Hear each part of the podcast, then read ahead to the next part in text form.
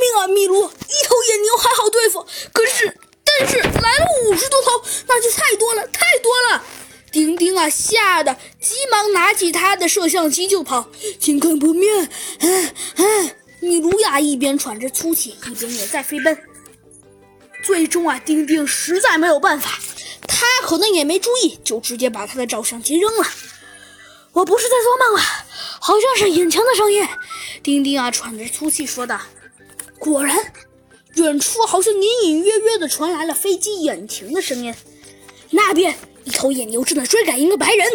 只见呢，果然一架黄色的飞机正在前进着，有两个人正在低头看丁丁啊。天哪！我已经感到他们鼻呼出的气体了。丁丁啊，吓得冷汗都出来了。得想办法把他救出来。其中的一个人说道：“啊，一条缆绳。”丁丁啊，毕竟他的身手还是一个小孩，身手还不错。他一把抓住了缆绳。而米卢，米卢去哪里了呢？野兽洞不有救了。米卢啊，则一头钻进了野兽洞里。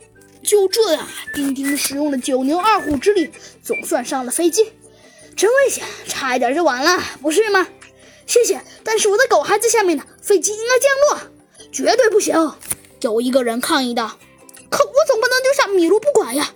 米卢，米卢，你说就是米卢，那么你就是丁丁啊？